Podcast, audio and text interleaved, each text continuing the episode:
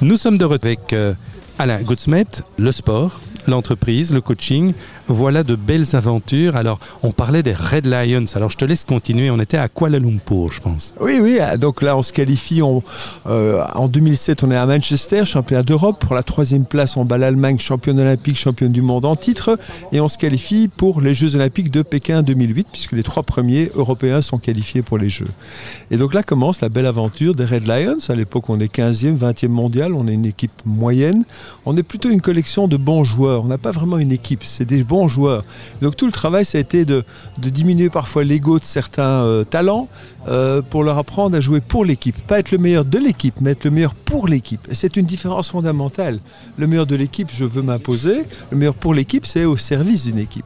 Donc cette mentalité s'est installée. On a été, on est parti à Pékin en 2008. On fait dixième, top 10, c'est un bon résultat. Et puis là, l'histoire commence parce que on continue à bâtir là-dessus. À, Londres en 2012, cinquième place.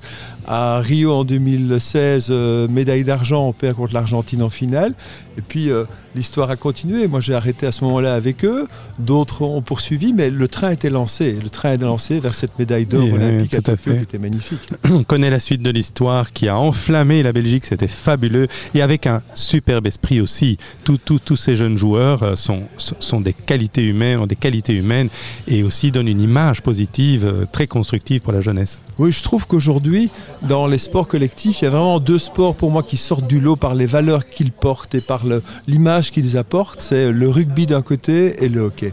il y a un respect de l'arbitre, il y a un respect de l'adversaire, il y a un respect, il y a, une forme de...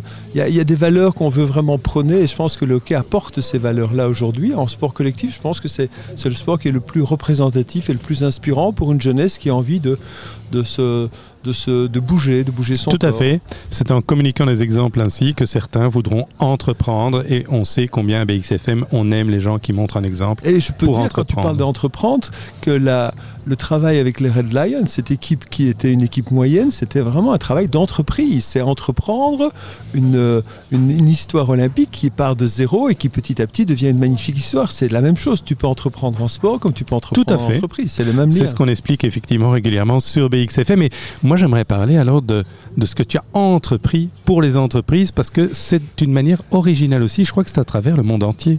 Voilà.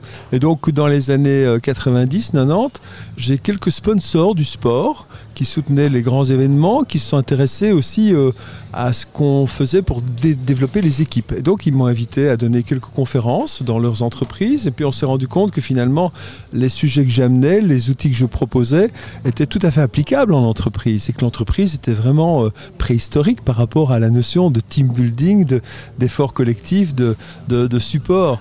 Et donc, Petit à petit, j'ai commencé à coacher des managers en entreprise. Moi, en 2000, j'ai refait, je suis retourné à Solvay Business School. J'ai fait un MBA pendant un an. C'est une très bonne formation d'ailleurs. Hein, euh, voilà. On s'en euh, réjouit après. On, a, on apprend pas mal de choses. Fait ça s'appelait le CEPAC à l'époque. Le CEPAC, effectivement. Je ne voulais pas le citer, c'est fait. Voilà. le, qui est devenu le MM. J'ai fait ça un an. Ça m'a permis de comprendre le langage de l'entreprise et de passer vraiment du sport à l'entreprise avec plus de compréhension sur la stratégie, le marketing, les besoins, etc.